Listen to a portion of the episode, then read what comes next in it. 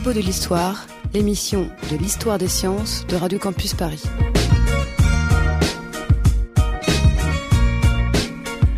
Bonjour à tous.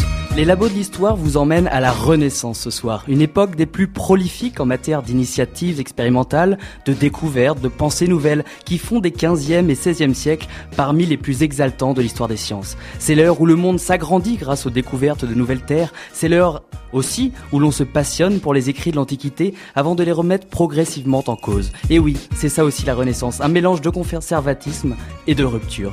Le monde tourne, les dimensions des continents terrestres sont découvertes, résume en 1545 le physicien français Fernand Jean Fernel, pardon. Le compas est inventé, poursuit-il, la presse d'imprimerie sème les connaissances, la poudre à canon révolutionne l'art de la guerre, autant de témoignages du triomphe de notre âge nouveau. Alors un âge nouveau que nous allons visiter ensemble ce soir avec notre invité Pascal Brivois, bonjour. Bonjour. Alors Pascal Brivois, vous êtes professeur des universités et membre du Centre d'études supérieures de la Renaissance à Tours, c'est bien ça? C'est bien ça. Et mes camarades autour de moi, toujours aussi fidèles, Julie et Sylvain, salut. Bonsoir. Salut Hugo. Alors, on va commencer par toi Julie, au menu, qu'est-ce que tu nous proposes Eh bien, je vais parler euh, des prédictions d'un célèbre médium de la Renaissance, euh, Nostradamus. Le fameux. Sylvain. Eh bien, un artiste non moins célèbre, Léonard de Vinci. Voilà, beau programme. Ce soir, c'est les sciences et la Renaissance sur Radio Campus Paris. Vous écoutez les labos Les labos de l'histoire.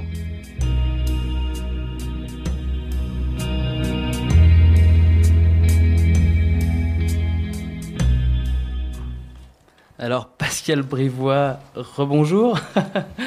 euh, alors première question euh, très générale pour commencer. Euh, on va essayer de planter un peu le décor. Qu'est-ce qu'on appelle la Renaissance et de quoi est-ce la Renaissance?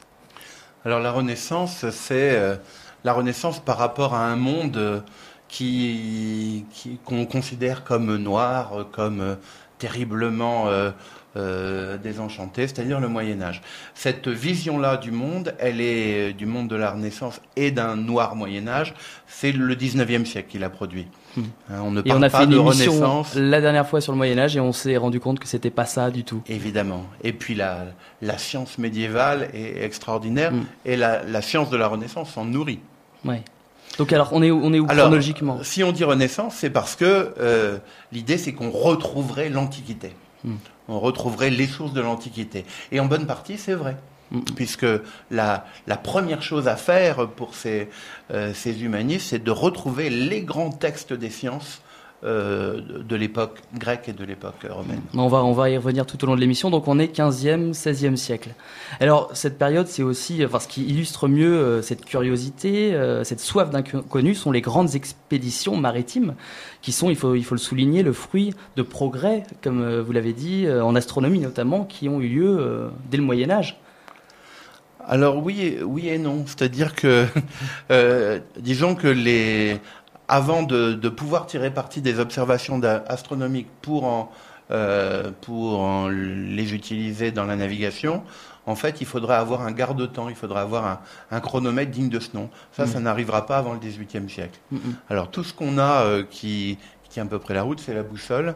Euh, c'est l'observation des étoiles et du soleil qui permet de calculer long- la, la latitude. Mais pour les longitudes, euh, en fait, ça ne marche pas encore à la Renaissance. Alors le plus connu, hein, Christophe Colomb, euh, euh, 1492, il part avec ses, caravelles chercher un moyen de rejoindre l'Asie par l'ouest. Euh, c'est bien ça. Et euh, le but initial de Christophe Colomb et euh, du, pouvoir à cette époque-là, c'était de mettre la main sur le commerce euh, des épices. C'est ça, euh, à la base, euh, l'objectif de ces expéditions, c'est un objectif commercial. C'est ça.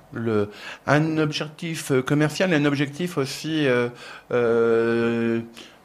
Il y, a, il y a un sentiment de croisade aussi. Mm. hein. C'est l'idée que euh, on va découvrir d'au- d'autres terres euh, et on va euh, réussir à propager la chrétienté, la foi chrétienne dans, dans le monde entier. Mm, mm. Et alors donc Christophe Colomb, bon, c'est très connu, hein, se, se trompe, il pensait euh, à- voilà, accoster en Asie et euh, manque de peau, c'était euh, il, est, il est arrivé en, en Amérique du Sud, c'est ça, c'est ça se situe où à peu près aujourd'hui euh?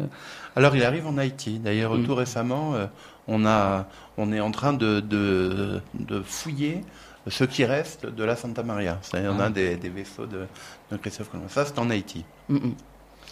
Et euh, euh, enfin, il faut même savoir que d'autres, ça, ça continue très longtemps cette, euh, cette erreur-là, au point que euh, Jacques Cartier et Robert Val, quand ils vont un tout petit peu au-delà euh, de Québec, appellent les rapides la Chine. Ah, c'est pas tout à fait ça. Et il y aura aussi donc euh, plus tard euh, Magellan hein, qui trouvera une espèce de, de, de brèche euh, euh, en Amérique et c'est le premier peut-être à faire euh, le tour du le tour du monde. C'est le premier Absolument. navigateur à faire le. Enfin, il Le tour finit du pas. Non, et il, il finit finit pas, pas, il il meurt avant. avant. Ouais. Mais ça a été une véritable hécatombe hein, son, son expédition. Euh, vous dites euh, dans, dans l'article que vous nous avez envoyé juste avant, à la Renaissance, ce que nous appelons la science n'existe pas. Euh, les savoirs sont constitués d'un corpus très euh, enfin, ne sont pas constitués d'un corpus homogène. C'est-à-dire qu'il n'y a pas de science telle qu'elle est aujourd'hui. Non, il y a, il y a des sciences. Oui, il n'y a pas Mm. la science. Il y a des sciences, il y a euh, l'astronomie, euh, il y a euh, euh, la géométrie, l'arithmétique. Mais la science est un concept euh, qui n'est pas encore euh, qui n'est pas encore construit. Et qui d'ailleurs n'est pas vraiment séparé de la philosophie, on ne sépare pas euh, Non, science et d'ailleurs, on va on va parler au XVIIe siècle, on parle de philosophie naturelle, par exemple. Et les méthodes scientifiques ne sont pas euh, clairement établies non plus. On peut... Alors justement, c'est c'est le, le point intéressant euh, de, de la Renaissance, c'est euh, la naissance d'un travail expérimental, qui vient Ouais. pas d'ailleurs forcément des universités. Hein, Ça peut venir du, du monde des alchimistes et du monde des artisans. Et ça qui est très très étonnant dans la Renaissance, c'est euh, le, le foisonnement de lieux de savoir très très différents qui vont constituer quelque chose de très neuf. Et alors, ce qui est très caractéristique de la Renaissance, vous en- avez parlé un tout petit peu tout à l'heure, c'est qu'il il va se passer deux phénomènes euh, importants, c'est-à-dire euh, la restauration, la redécouverte des savoirs anciens, des savoirs antiques, et euh, juste après, enfin à peu près en même temps, euh, leur remise en cause. Oui, par exemple, euh, un, un tableau qui m'est qui m'est cher euh, à Florence, c'est un, un tableau qui représente Saint Augustin par Botticelli, et derrière Saint Augustin, on voit quoi? On voit Euclide illustré. Mm. Et voilà l'arrivée des Grecs. Le, le grand géomètre euh, grec. Voilà, donc euh, c'est toutes, toutes les mathématiques grecques qui Mm. arrivent et qui sont enfin assimilées. Au XIIe siècle, on avait déjà un petit peu une petite idée de ce qu'était Euclide, mais la, les 11 livres de la géométrie euh, d'Euclide, les 11 premiers livres de la géométrie d'Euclide sont vraiment édités à la Renaissance. Et là, ça permet de faire des bons fabuleux. Et édité parce que aussi c'est l'époque euh, où apparaît l'imprimerie Voilà, et c'est ce qui va favoriser donc la diffusion euh, des travaux scientifiques euh, grecs. exactement. L'imprimerie va... euh, en fait, on va pouvoir recopier des savoirs qu'on aura fixés et on va pouvoir les diffuser euh, pratiquement à l'infini, en des Mhm. milliers d'exemplaires. Donc on le verra hein, dans toutes les parties qu'on va aborder, que ce soit l'astronomie, le- la- les sciences du vivant, c'est un peu toujours pareil, c'est-à-dire qu'on on redécouvre euh, les, euh, les, les Les pères, anciens. les anciens, voilà, avec un gros A, et, euh, et euh, voilà, et après ils sont progressivement euh, mis en question euh, et même remis en cause. Et comme dit Newton, on peut être juché, euh, Mm. comme dira Newton plus tard, on peut être juché sur les épaules des géants, Ouais. parce qu'à partir de là, on a euh, la, la- la science est cumulative. Mm. Les, les savoirs anciens, euh, on Mm. peut s'appuyer dessus. Et du coup, avec l'invention de l'imprimerie, la diffusion des connaissances, c'est aussi l'apparition des communautés scientifiques, des chercheurs qui peuvent discuter entre eux à plusieurs, même sans être dans le même pays? Absolument. Avec euh, cela étant, euh, avec des, des, des choses, faut, faut bien savoir que le manuscrit compte encore beaucoup. Oui. Euh, mais on peut avoir, grâce au livre, des, des savants qui vont développer les mêmes idées dans deux régions très différentes. Galilée, par exemple, sur la chute des corps euh, Mhm. à Florence, et euh, Thomas Harriot en Angleterre à peu près à la même époque, qui découvre des choses totalement analogues. Mais parce qu'ils partent des mêmes bases Ouais. et qui sont ces livres publiés. Alors ce que vous oubliez pas de dire aussi dans vos travaux, c'est que à cette époque-là, euh, la science est encore très liée aussi à la magie, euh, au mysticisme, euh, etc., etc. Oui, euh, un, bon exemple de ça, c'est un, des plus grands savants anglais, justement l'éditeur, un des éditeurs de, de, en anglais, qui s'appelle John Dee. Et ce John Dee euh, parle avec les anges, lit euh, dans des boules de cristal l'avenir, cherche la pierre philosophale à Prague avec l'empereur, un type totalement extraordinaire qui nous apparaîtrait, si vous voulez, il a, il a la tête de Merlin. Et il pensait même qu'il descendait du roi Arthur. Ça veut dire qu'on est, c'est, une science. Donc un on n'est pas complètement sorti du Moyen Âge euh, à, cet, à cet égard. Bah, disons que euh, au Moyen Âge, ces idées-là euh, sont, sont déjà très diffusées, mais euh, ce que fait la Renaissance, c'est qu'elle elle va cumuler à la fois les savoirs magiques des Mm. Grecs, la recherche d'Hermès Trismégiste, donc de la philosophie hermétique cachée des anciens, Mm. et elle va mélanger ça avec la cabale juive, parce qu'il y a aussi une grande diaspora juive à ce moment-là. Donc euh, Ouais. euh, c'est même mieux qu'au Moyen Âge, du point de vue magie, c'est Ouais. les grands, c'est la, grande Donc c'est ça période qui, de la nous- magie. qui peut nous paraître un peu paradoxal. Oui. Alors donc justement, on va parler là avec Julie d'un grand homme euh, justement qui représente bien ça encore ces phénomènes de, de, de magie à cette époque. Donc il a vécu vers euh, 1500, 1560. Euh, Tout à fait, oui. Il s'agit de du grand Nostradamus. Oui, et je vais surtout euh, vous parler de ses prédictions, qui sont peut-être même plus célèbres que lui. Encore aujourd'hui, les adeptes du grand médium cherchent dans les 942 quatrains qu'il a rédigés il y a presque 500 ans des indications sur notre futur. Ces textes nommés les centuries sont censés prédire l'avenir jusqu'en 3797. Et alors, et voici quelques exemples des prédictions qui seraient déjà réalisées. Alors attention, parce que là c'est en c'est en quelle langue là? Parce qu'on a vu tout à l'heure que tu t'entraînais à les, à les dire. que J'en parlerai plus tard, justement, de comment étaient composés les On quatrains. t'aide- C'est assez- euh. Pascal Brivois t'aidera. Brivois t'aidera si jamais. Oui, vous pouvez me corriger si je me trompe. Alors, je, je vais lire le- le- la première prédiction. Euh, le lion Yun, le vieux surmontera, un chant belliqueux par singulier duel, dans cage d'or les yeux lui crèvera, deux classes une, puis mourir, mort cruelle. Alors, cette prophétie assez vague, hein, comme la plupart de celles du médium, est Mhm. censée annoncer la mort du roi Henri II Ah, bien sûr. qui a perdu donc la vie euh, accidentellement au cours d'un tournoi organisé en l'honneur du mariage de sa fille. Ou encore, connaissez-vous ce quatrain qui est censé prédire l'arrestation de la famille royale lors de la fuite à Varennes, célèbre épisode de la Révolution française? Alors je vous le dis tout de suite. De nuit viendra par la forêt de Rennes, de par vol torte herne la pierre blanche, le moine noir en grille dedans Varennes, est-ce le cap, cause tempête, feu, sang, tranche? Et, Alors, c'est- et avec, j'espère et que avec ça, et avec ça, euh, le- on pense qu'il a prédit la vérité. Ah, mais j'ai reconnu Louis XVI, moi. C'est un peu capillotracté, non? Oui, c'est un petit peu capillotracté. Bon, on y reviendra après. euh.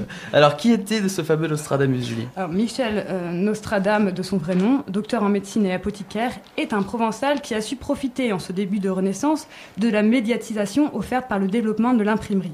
En l'espace de 12 ans, il a publié 169 présages dans les almanachs. Ces almanachs, c'est des ouvrages euh, un peu fourre-tout, hein, destinés au grand public, où l'on trouve pêle-mêle euh, la météo, des conseils médicaux, les prophéties de l'année.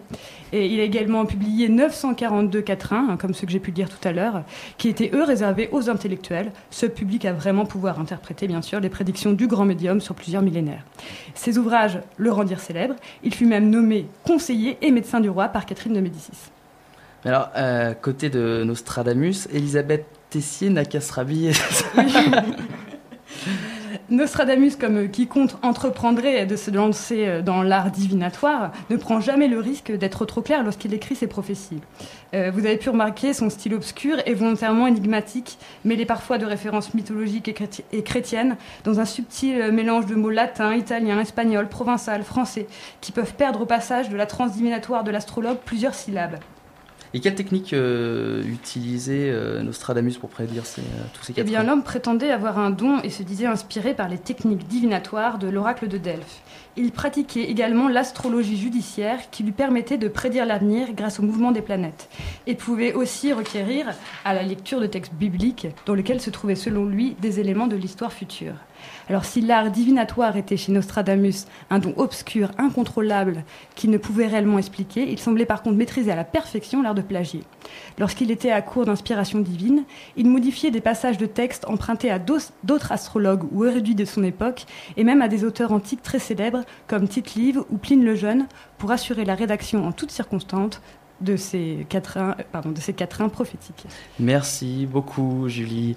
Euh, une petite réaction euh, sur euh, ce fameux Nostradamus. Je sais que vous avez travaillé euh, vous dessus. Pour les, observations, les observations astronomiques de, Nostradamus, vous pouvez encore y rêver en allant vous déplacer au, au, sortir des Halles.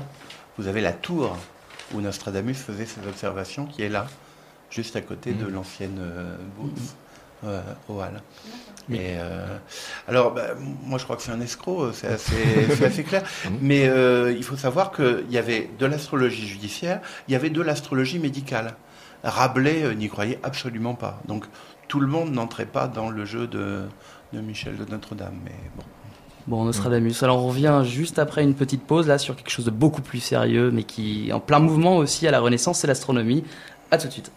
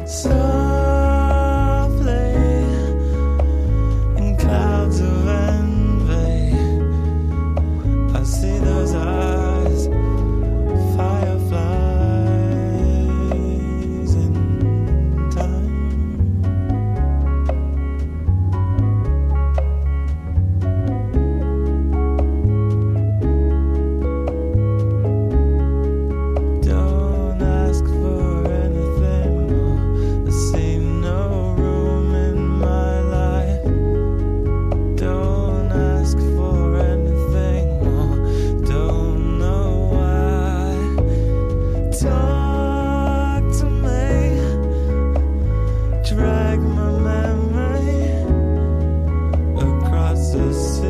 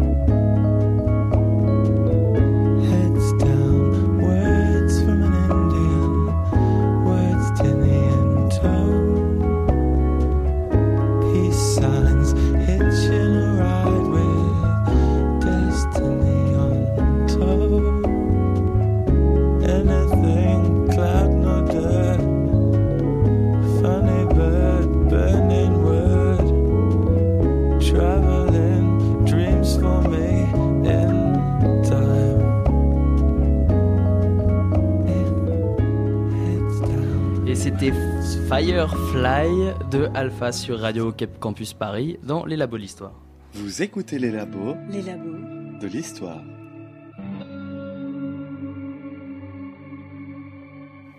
Alors on est toujours euh, dans les sciences de la Renaissance, euh, aujourd'hui en compagnie de Pascal Brio. Alors à, à quoi ressemble, on va passer à l'astronomie après avoir fait l'astrologie euh, de, de Nostradamus, Euh, à quoi ressemble la pratique astronomique euh, au 15e, 16e siècle et euh, quel est le cadre théorique de l'astronomie? Déjà, pas de télescope. Ouais. Pas de télescope jusqu'à ce que Galilée et quelques autres, comme Thomas Harriot, euh, Mm. Euh, les inventent à la toute fin du XVIe Ouais. siècle. Donc ce sont juste des, des instruments qui permettent de, de calculer, euh, enfin de mesurer très exactement la place des étoiles dans le ciel à tel moment de l'année, à telle heure de l'année. Donc, euh, et ce qu'on fait à partir de, de, de- de ce genre d'observation, c'est quand même des, des choses assez formidables. On peut, euh, en observant une étoile à deux endroits différents, euh, savoir si elle est lointaine ou proche, par exemple. Mm. Et, euh, et ce genre d'observation va conduire certains astronomes à dire, mais ce qu'on croyait être jusque-là dans, dans le monde d'en bas est en fait infiniment lointain. Oui, parce qu'il faut rappeler qu'à l'époque, euh, c'est la théorie d'Aristote qui prédomine avec la Terre fixe au, au centre du monde, c'est bien ça? Exactement, un univers géocentrique. Ouais. Et donc le, le monde, euh, le monde sublunaire euh, en dessous de la Lune, c'est le monde de la corruption où les choses changent, évoluent. Et il y a les sphères fixes, c'est bien ça, au-delà. Le- voilà, la perfection, euh, le, le cosmos d'ailleurs, l'ordre Voilà. cosmique euh, au-dessus de la Lune. Et les astres fixés euh, sur des sphères faites d'éther, Ouais. c'est-à-dire un cinquième Mhm. élément Mhm. qui n'existe pas sur Terre, qui est totalement transparent, immatériel, mais sur lesquels les étoiles et les astres sont fixés comme autant de lampions. Et donc voilà, au-dessus, euh, une voûte, voilà, une espèce de voûte où sont accrochées les étoiles, comme ça, un peu comme, comme des ampoules. Donc un monde clos. Voilà. Et donc ce qui va surtout euh, être euh, voilà, euh, traduit et puis euh, réutilisé, ce sera l'ouvrage de Ptolémée, qui sera traduit, je crois, par les Arabes d'abord, et ensuite dans l'Occident chrétien. Voilà, Ptolémée. Vous pouvez rappeler qui est Ptolémée? Alors, Ptolémée, donc, c'est un, un savant de, de l'époque qui suit celle d'Alexandre le Grand. Hein. Je rappelle que le professeur d'Alexandre le Grand, c'était Aristote. Aristote. Donc Aristote avait euh, donné une, euh, une image du monde, une image assez complète du monde et de l'astronomie. Hmm. Et Ptolémée euh, détaille la euh, vision de la Terre d'une part et des cieux d'autre part. Et surtout, le mérite des, euh, des astronomes à l'époque, c'est de tout faire pour que le, le système de Ptolémée euh, tienne la route, parce qu'il a fallu aussi le modifier, l'améliorer, le consolider, euh, Oui, tout pour- ça en, en- voilà, en pour relation la avec rétrogradation des planètes. pour respecter voilà, les, les observations qu'on est, qu'on est en train de faire et qui correspondent pas tout à fait au- à la théorie originelle d'Aristote. Mais disons que euh, dans la théorie originelle d'Aristote, tous les mouvements euh, du ciel doivent être circulaires. Mm.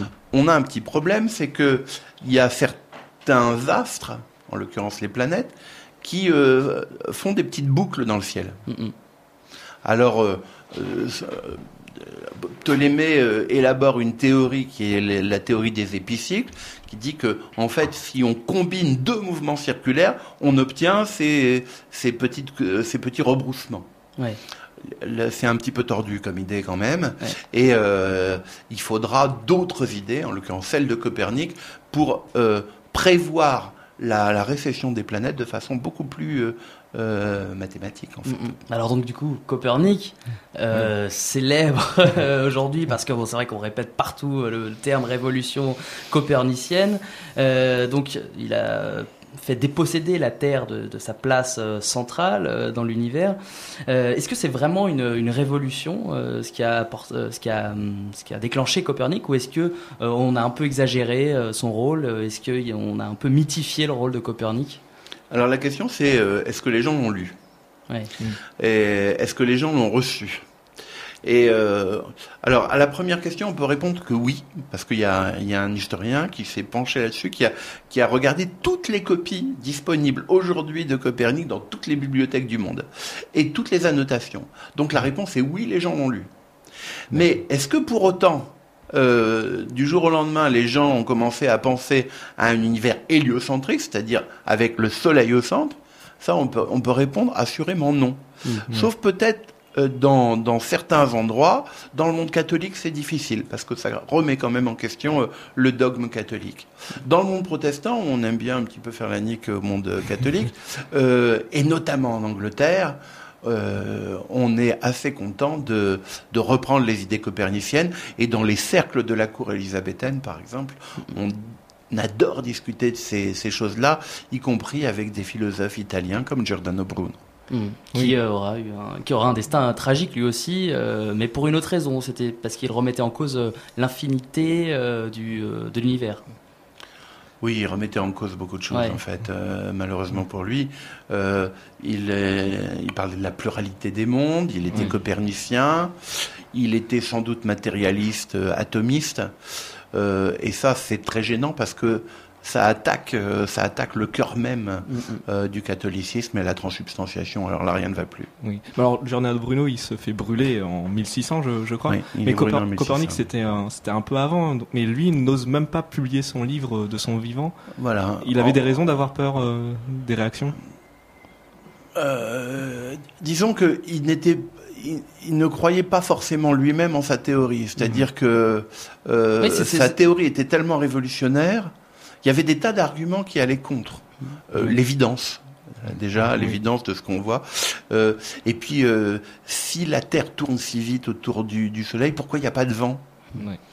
Et si la Terre n'est plus au centre du monde, alors comment se fait-il que tous les objets ne tombent pas vers le Soleil alors qu'ils tombent vers la Terre? Et d'après Aristote, en physique, les, si les objets tombent, c'est qu'ils sont attirés par le centre de l'univers. Mais si la Terre n'est plus le centre de l'univers, alors... Voyez, il y a, plein de contradictions qu'il n'arrive pas à résoudre. Mais pourtant, euh, cette idée s'est propagée de, son vivant. C'est son ami Réticus qui l'a forcé à publier au moins le début de, de, de son œuvre, quelques publications. Et, euh, et la théorie n'a pas été mal accueillie. Finalement, euh, c'est le pape euh, Clément VII qui en rigole d'ailleurs en, en, en recevant la nouvelle. Euh, et, et voilà. Et puis, Et, donc c'est ça, c'est étonnant. Comment, pour- pourtant, le, le pouvoir religieux était assez fort. Et pourquoi ils n'ont pas pris en compte, en considération cette, cette théorie? Alors, ils l'ont pris à moitié en considération. C'est-à-dire que pour calculer les équinoxes, c'est-à-dire la date de Pâques, ce qui est quand même un petit peu important, Important, pour les catholiques, Mhm. euh, pour euh, pour prévoir euh, le- comment dire l'emplacement des des planètes à tel ou tel moment, ça marche. Donc euh, donc on est obligé de se dire oui voilà voilà une théorie qui marche bien. Le problème c'est que si on doit accepter toute la théorie, on accepte aussi le Soleil au centre du monde. Et là, ça gêne beaucoup trop de monde. Mm, mm. Et donc, son, donc il va quand même finir par publier, je crois, l'année de sa mort, en 1543. Alors, en fait, c'est pas lui qui publie. Oui, C'est pas lui qui publie. Euh, effectivement, ça sort en ça a été, ça a été publié 1543. euh, post-mortem. Oui, c'est ça. Mm, C'est de, de façon posthume. Ouais. Et euh, et Donc, vous pouvez rappeler le titre de livrage et euh, de la, euh, de, des révolutions des orbes célestes. voilà de la révolution. Voilà. euh, Des si on traduit en, français, de, de la révolution des orbes Ouais. célestes. Oui. Ouais. Et donc euh, après euh, Copernic, qui est-ce qui va, quels, euh, astronomes vont prendre, enfin vont être les héritiers de, de Copernic? Qu'est-ce qu'ils vont, quels, quels astronomes vont reprendre ces théories? Alors il y en a, il y en a un certain nombre. Euh, Tycho Brahe, par exemple, un, un, un, un danois Oui, au qui va, qui va reprendre, mais pas tout, pas complètement euh, les idées de, de Copernic, c'est-à-dire de, de Copernic, c'est-à-dire que il va, il va accepter que certaines planètes tournent autour euh, du soleil. du Soleil. Et que le soleil tourne autour de la Terre. mais voilà, mais que le Soleil tourne autour de la Terre. Alors là, ça devient un petit peu compliqué. Bon, donc ça, c'est. Mais pourtant, dès Tycho Brahe, euh, la démarche euh, opératoire change un peu. C'est-à-dire que Tycho Brahe, c'est quand même le premier aussi à observer euh, réellement le ciel, ce que ne faisait pas euh, Copernic, qui était quand même un théoricien. En fait, ils sont tous un petit peu théoriciens, mais c'est vrai que la caractéristique de Tycho Brahe, c'est d'avoir utilisé des instruments géants dans son observatoire d'Uraniborg, Mm. largement financé par Christian IV Ouais. de Danemark. Hein, Donc euh, derrière, il y a les États aussi, hein, Ouais. qui, qui... Et d'ailleurs, euh, au moment où l'État danois a arrêté de soutenir euh, Tycho Brahe, il est tombé complètement.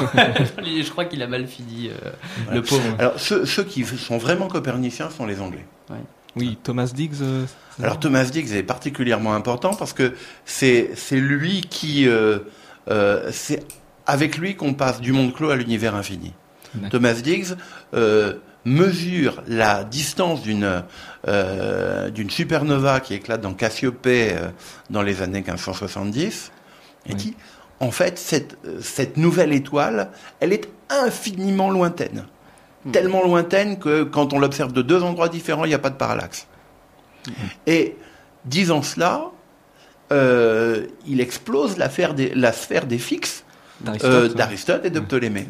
Donc là, c'est courageux. Hein. C'est vraiment euh, non seulement il est copernicien, mais en plus il, il remet en cause cinq siècles. euh, Qu'est-ce que je dis euh, euh, des, des, un, plus d'un millénaire de, de, de, de science. Ouais. Et donc le prochain, euh, justement, à, à créer aussi une rupture, une espèce de, une deuxième révolution, c'est Kepler, son euh, l'élève de Tycho Brahe et son successeur. Mais là, on va aller très vite parce que Kepler, euh, Galilée, c'est aussi des personnages qui ont énormément apporté à l'astronomie. Mais il faudrait euh, deux émissions, Deux émissions pour, pour en parler. Mais on peut peut-être dire deux mots. Qu'est-ce qu'ils ont Deux mots apporté eux? Kepler les mathématiques, Kepler qui montre que les planètes tournent selon euh, la forme d'ellipse. Mm. Et, et donc ça, ça veut dire qu'il a la conviction que les mathématiques gouvernent l'univers. Et puis Galilée, l'observation à la lunette astronomique, qui lui permet de montrer que des astres comme la Lune, qui dans la théorie aristotélicienne devraient être parfaits, en fait sont grêlés de pustules, de cratères. Et comme il est taquin, il leur donne des noms de jésuites. Allez, on part euh, explorer le vivant avec euh, des médecins qui n'hésitent pas à user du scalpel pour comprendre le corps humain. Vous les connaissez au moins de nom, Ambroise Paré, Vézal. À tout de suite.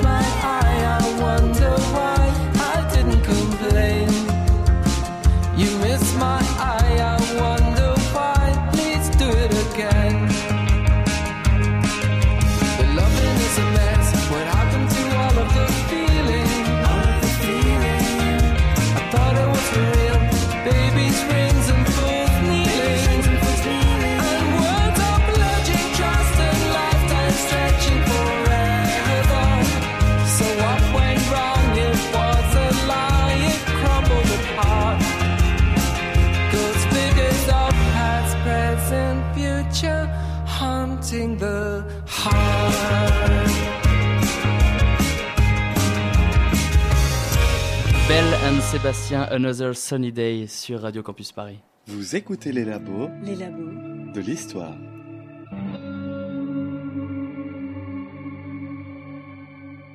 Alors toujours avec euh, Pascal Briouat, notre guide à la Renaissance ce soir. Euh, alors à cette époque, comme pour l'astronomie, euh, l'étude du, du vivant hérite aussi d'un cadre théorique euh, antique, celui de euh, Hippocrate et de, de Galien. Oui, pour, euh, pour le vivant humain. Hmm. Pour le vivant humain. Et Ouais. de Dioscoride pour la botanique, euh, par exemple. Ouais, ouais. Alors est-ce que vous pouvez nous, nous réexpliquer quelle est le, la, la théorie de Galien qui est, euh, euh, qui est celle de, de l'époque de la Renaissance, c'est-à-dire la théorie des humeurs? Vous pouvez nous rappeler ce qu'est la théorie donc, des humeurs? La, la théorie des humeurs, donc, qui, est, qui se construit avec Galien et Hippocrate, euh, est la théorie suivante. C'est-à-dire que notre corps est un équilibre. Notre corps est un équilibre de fluides. Euh, donc euh, des fluides qu'on a en des proportions variables dans, euh, selon notre âge, selon notre profession euh, euh, et selon notre constitution. La bile jaune, la bile noire. Alors, il y a la bile jaune, il y a la bile noire, il y a le sang, et il y a le flegme, c'est-à-dire ce truc un peu visqueux qu'on a dans le cerveau. Et, euh, et selon les dosages de tout ça, on va être plutôt sanguin, plutôt colérique, plutôt mélancolique ou plutôt phlegmatique. Quand on est jeune, on est phlegmatique. C'est vrai que c'est des mots qui sont euh, réutilisés aujourd'hui, très courants, et on ne sait pas forcément que c'est issu de, de Galien. Absolument. Et si vous et au XVIIe siècle, hein, vous connaissez Molière et Mhm. le, le malade imaginaire, les atrabilaires, c'est les mélancoliques. Mhm. Les vieux ont tendance à être mélancoliques, la mort approchant. Alors comment se pratiquent euh, les sciences du vivant et la médecine à cette époque-là? Ah ben c'est simple. Quand, quand on est malade, c'est qu'il y a un déséquilibre. Mhm. Alors qu'est-ce qu'on fait en termes d'informatique? On reboot. Hein, euh, c'est la saignée. Mhm. Hein, on, on retire du sang, puis on attend que ça se rééquilibre. Et ce qu'il faut dire aussi, c'est que les humeurs sont toutes liées à, aux éléments de la Terre. C'est, euh, ah oui, alors c'est compliqué parce qu'il y y a cette idée qui vient du Moyen Âge, qui a une grande chaîne de, de lettres, ou des êtres, qui fait que tout est lié. C'est-à-dire les étoiles, les minéraux, les fleurs et les humeurs. Mm. Par exemple, euh, le- l'humeur de, de Saturne, l'humeur atrabilaire, c'est le plomb. C'est qu'on a trop de plomb dans le sang. Mm. L'humeur euh, colérique, c'est qu'on a trop de fer dans le sang. Hein, vous savez, euh, Popeye qui mange des épinards euh, pour, du fer, c'est ça, c'est un colérique. Mhm. Hein, c'est et, et tout ça, ce sont les vieilles théories. Alors, à partir de de, de ces théories-là, ça va avoir des conséquences sur l'alimentation, parce qu'il y a des régimes de santé, et ces régimes de santé déterminent comment l'on consomme des mets à la Renaissance. Oui, Julie. Par exemple, on- euh, les gens ne buvaient pas froid parce qu'on devait boire aussi chaud qu'on avait le sang, selon la médecine pratique. Exactement. Et, Et euh, c'est l'époque où justement on commence à consommer euh, des crèmes glacées, etc., parce qu'on remet en cause euh, cette médecine. alors des crèmes peut-être pas, mais des sorbets. Et oui. les sorbets, ouais. Des sorbets, oui. euh, les, les Médicis euh, faisaient d'excellents Pas sorbets. Mais dès le Moyen Âge. Hein. Dès le pas en train de faire un film sur le froid, toi, Julie, par Dès le Moyen Âge, à Palerme, euh, on faisait des sorbets au jasmin. hein. Et ça, c'est la tradition arabe. En fait, cette tradition du froid, elle, est- elle remonte bien plus loin dans l'Antiquité. Mm, mm. Et donc il y a un moment, cet édifice euh, hippocratico-galénique, comme on dit, euh, tient, tient, tient plus la route. Il y a des gens qui commencent à la remettre en cause, notamment avec l'apparition de la syphilis. Voilà. Il, Voilà. y a un choc Expliquez. microbien euh, qui, euh, en Amérique, a été monstrueux. Hein, c'est vraiment un génocide terrible, hein, avec Enfin bon, bref, les, on- les, les- les chiffres sont tels que euh, c'est aberrant. C'est-à-dire que euh, 90% de la population américaine en un siècle a été zigouillée. Et c'est une maladie oui, Alors- qui, qui- qui est apparue euh, dans le Nouveau Monde, euh, enfin euh, dans Oui, parce l'actuel que, parce que le euh, Nouveau. Monde n'avait pas, euh, n'avait pas les anticorps que l'Europe avait développés. Alors, en revanche, l'Europe, en retour, a aussi attrapé euh, quelques maladies du Nouveau Monde, et notamment la variole. Mm. Même François Ier a eu la variole. Et donc on commence à soigner euh, cette maladie euh, par les, la- les pratiques euh, traditionnelles, galéniques. Et là, il y a un moment donné, il y a quelqu'un, un médecin allemand, qui se dit euh, non, il faut passer Voilà. à autre chose parce que c'est pas très efficace. C'est ça. Et donc, euh, en fait, il y a, il y a plusieurs, plusieurs méthodes pour soigner. Il y a d'abord des plantes qui viennent des Amériques, justement. Ouais. le bois de Gaillac, par exemple. Et puis, euh, il y a effectivement ce, ce médecin allemand qui s'appelle Paracels, Oui. Qui euh, euh, commence à se dire qu'on peut inventer à partir des minéraux. Vous voyez, c'est le début de la, la pharmacopée chimique. hein. On, peut, on peut soigner. Et Paracels qui était d'ailleurs un, un alchimiste. À, la base, ce n'est pas un médecin. Qui était un alchimiste Ouais. et aussi un spécialiste des mines. Mm, mm. Et donc il y a aussi deux, euh, deux savants très connus à l'époque euh, qui vont s'illustrer aussi euh, dans ces années-là. C'est euh, d'abord Vézal, qui est le père de, euh, la dissection. Euh, comment ça se passe? Euh, la, la dissection était pas très bien vue à l'époque, c'était quelque chose qui se pratiquait pas. C'est un peu compliqué. Bon, d'abord, vous en avez zappé un, je comprends bien, parce qu'on veut pas anticiper dessus, mais quand même, Léonard de Vinci, bien avant Vézal. ouais, mais vous comprenez, Sylvain. Oui, je Sylvain sais bien, je on sais va bien que- bah, Ah, mais on peut en Alors, on en reparlera euh, avec Ouais. Sylvain tout à l'heure, mais c'est très important. Mm. Euh, Peut-être plus important que, que Vézal même. Euh, et puis Vézal, effectivement, qui, dans son euh, euh, de la fabrique du corps humain, Mm. euh, décrit euh, le, le corps et, et va s'inscrire en rupture même parfois par rapport à, à Galien et Hippocrate. Mm, mm. Parce qu'il fait de vraies dissections Ouais. de corps humain, ce que Galien ne faisait pas. Galien euh, disséquait des singes au mieux. Et, euh, et Mm. le problème, c'est que les, les dissections de, euh, de, de Vézal vont, euh, vont remettre en cause, par exemple, des choses sur le, le fonctionnement du cœur, etc. Parce que et c'était donc euh, c'était très compliqué de Ah oui, de- je- de- j'ai pas d'acquérir des, cadavres euh, aussi Oui. euh, à l'époque. Alors, ça, je suis pas si sûr que ce soit si vrai. Ah bon. C'est-à-dire que dans la première partie du XVIe siècle, euh, le, euh, finalement, vous voyez Léonard de Vinci, euh, je suis désolé d'en parler, mais là, c'est. Ah Allez-y, comme cas- ça on fera une un bonne probant. transition dans quelques Euh, minutes. Léonard de Vinci, par exemple, euh, est tout à fait capable de dire à un cardinal qui lui rend visite. J'ai disséqué, j'ai disséqué, euh, 30 corps au cours de ma vie. Donc, si c'était interdit, comme le, le disent les lieux communs, Mm. et notamment la, la mauvaise littérature sur Léonard de Vinci, euh, ça, ce serait pas possible ce que je dis là. Mm. Donc euh, euh, très probablement c'est plus tard, c'est à partir du moment où la dissection remet en cause euh, les, les idées de la papauté. Et notamment, par exemple, Léonard de Vinci, il a des problèmes quand il commence à disséquer des fœtus et avoir des idées sur la vie intra-utérine. Et des idées qui sont en rupture avec celles du, de la papauté. Par exemple, quoi fait- comme idée sur le, le, le, Ah bah, le préformisme, toutes ces choses-là euh, il pense que le, le fœtus n'a pas euh, d'identité, n'a pas de vie en dehors de la femme avant, euh, avant d'être euh, d'être éjecté hors de la matrice. Mm, mm. Ah oui, donc c'est l'inverse. Parce qu'à l'époque, l'idée commune, c'était quoi? C'était que le- le- l'être vivant existait euh, Voilà. déjà dans Voilà. l'utérus. Voilà. Déjà formé. Oui. Certains pensent toujours ça. hein. Toi Et donc, euh, donc là, effectivement, euh, Léonard a eu des problèmes. On peut juste dire un petit mot sur Ambroise Paré aussi. euh, une Ambroise Paré qui. En plus, il y a plein d'hôpitaux en France qui portent euh, ce nom. Oui, mais Ambroise Paré, qui est un barbier chirurgien, Ouais. c'est-à-dire il fait la barbe, c'est-à-dire que c'est un artisan. Mm. Il faut pas le considérer à l'époque. Il il n'est pas utilisait considéré les, comme les un mêmes, les médecin. mêmes outils pour euh, couper la barbe et pour euh, disséquer. Il faisait tout. Voilà, les chirurgiens étaient barbiers C'était et impur de toucher le. Vous savez, à l'époque euh, antique, à l'époque de Galien et Hippocrate, toucher Mm. le malade, Mm. c'est sale. Ouais. Et euh, on n'a pas le, le droit de, de, de- enfin, un quelqu'un qui est un, un intellectuel ne doit pas avoir un rapport à la Mais on matière. l'a pas dit, mais Copernic aussi était médecin. euh, à la il a base. fait des études de médecine. Ouais. Oui, Copernic, il a deux thèses, en fait, une en lettres, une en théologie, une en, et une en, mé- et en sciences, donc Ouais. en médecine. Donc Ambroise Paré, oui, pour le finir, c'était aussi une personne qui, euh, qui allait euh, sur les champs de bataille. Ça, c'est euh, bon, Ah oui. peut-être une image fausse qu'on lui a donnée, mais Ah non, non, Il c'est paraît très vrai, il était là au il faisait carrément les exemple. amputations sur place, Ah les oui. ligatures, etc. Et il a des, des textes très très euh, très très malins sur la façon dont on soigne les plaies d'arquebuse. Donc euh, vous Mm. parliez de, de la poudre. À un Ouais. moment, faut soigner aussi les plaies d'arquebuse. Et euh, Ouais, Bon, on a trop cité euh, Léonard de Vinci, là va falloir Ah oui. qu'on y arrive. jamais trop. Et donc ce sera dans notre dernière partie. On parlera également mathématiques, mécanique. À tout de suite.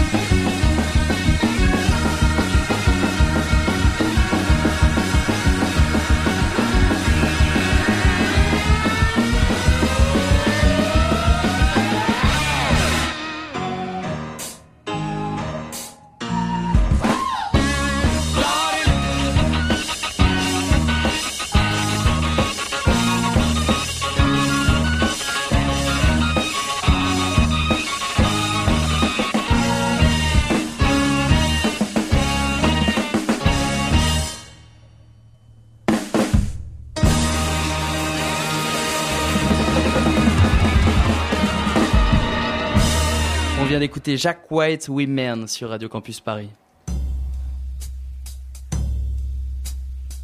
Vous écoutez les labos Les labos. de l'histoire.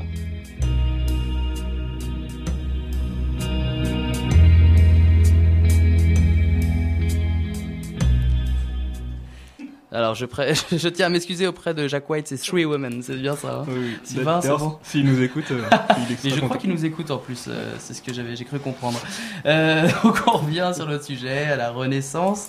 Euh, on va s'arrêter un petit peu sur euh, le fameux Léonard de Vinci, Sylvain, un des artistes les plus célèbres de la Renaissance. Mais je dis artiste, tu vas peut-être me, Mais si, si, artiste, peintre, sculpteur, inventeur, ingénieur, architecte, botaniste, anatomiste, urbaniste, musicien, poète, philosophe, Ouais, voilà, Bon, dès qu'on invoque euh, le nom de Léonard, les qualificatifs pleuvent.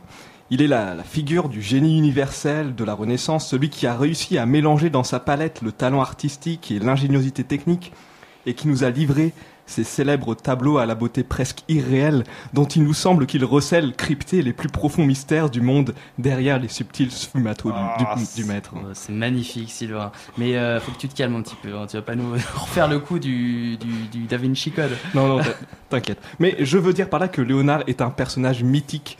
Il était presque déjà de son vivant. C'est d'ailleurs en partie pour ça que le roi François Ier, qui vient de conquérir Milan à la bataille de Marignan en quelle année Hugo? Ben, Marignan 1515, Euh, bien depuis sûr. la petite, euh, la petite section, je sais. Et voilà, donc François Ier invite le, invite le peintre en France. Alors De Vinci a 64 ans et il traverse les Alpes à dos de mulet pour venir en France en, app- en Alors, apportant... non, là, je m'inscris en faux. hein. Ah, pas du tout. Oh là là. Eh bien, Pauvre Donc- Sylvain. Non, Mais allez-y. Non, mais selon la légende, alors, il traverse les Alpes en dos de mulet pour venir en France avec ses trois tableaux majeurs euh, Saint- Saint Jean-Baptiste, la Vierge, l'Enfant Jésus et Sainte Anne, et bien sûr la Joconde. Donc il s'installe au, au Clos Lucé, un château qui jouxte la demeure royale d'Amboise au cœur de la Touraine. C'est la, la soirée des à la, Touran- la soirée des Tourangeaux, je te. Tourangeaux.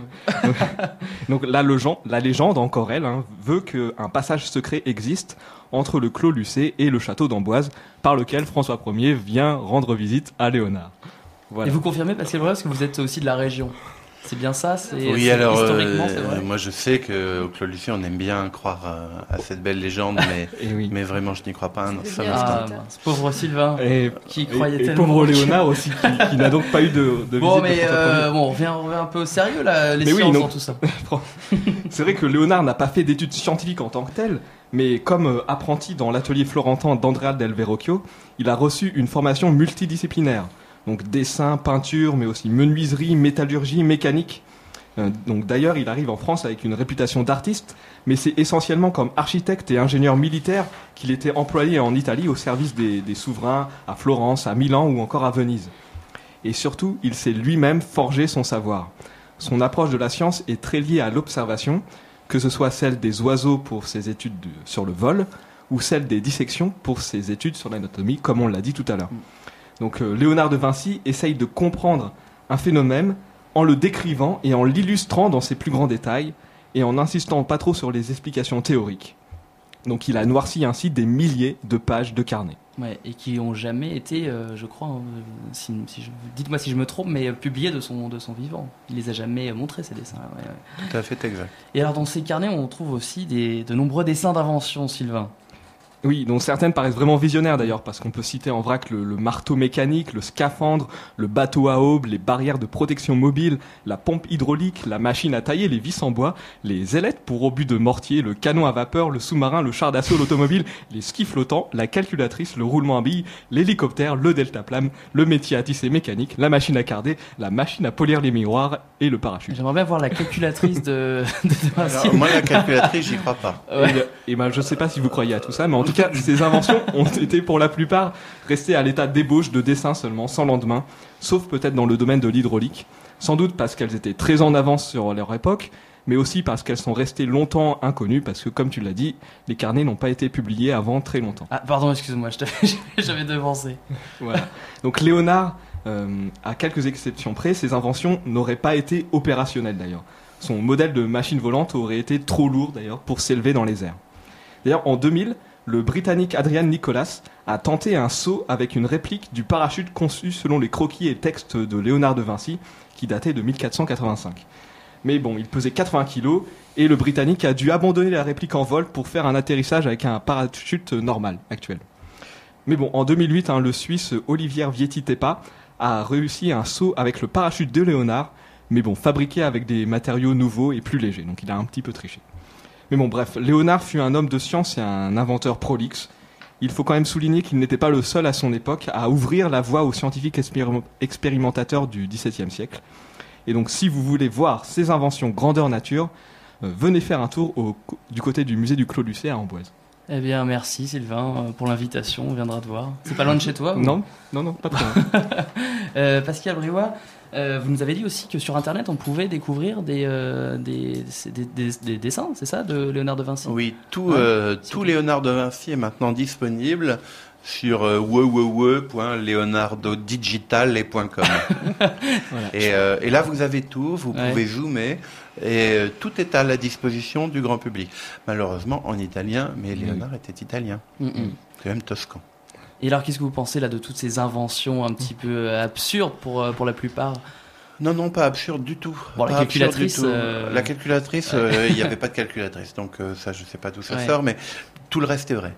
Euh, tout le reste est vrai, et euh, je pense que Léonard euh, se saisit d'une technologie qui est celle de son temps, et il l'améliore, et il la synthétise, et il a une approche générale qui permet de décomposer toute la mécanique en éléments simples. C'est-à-dire que toute la mécanique euh, euh, du XVIIe, XVIIIe et XIXe siècle va reprendre cette idée-là.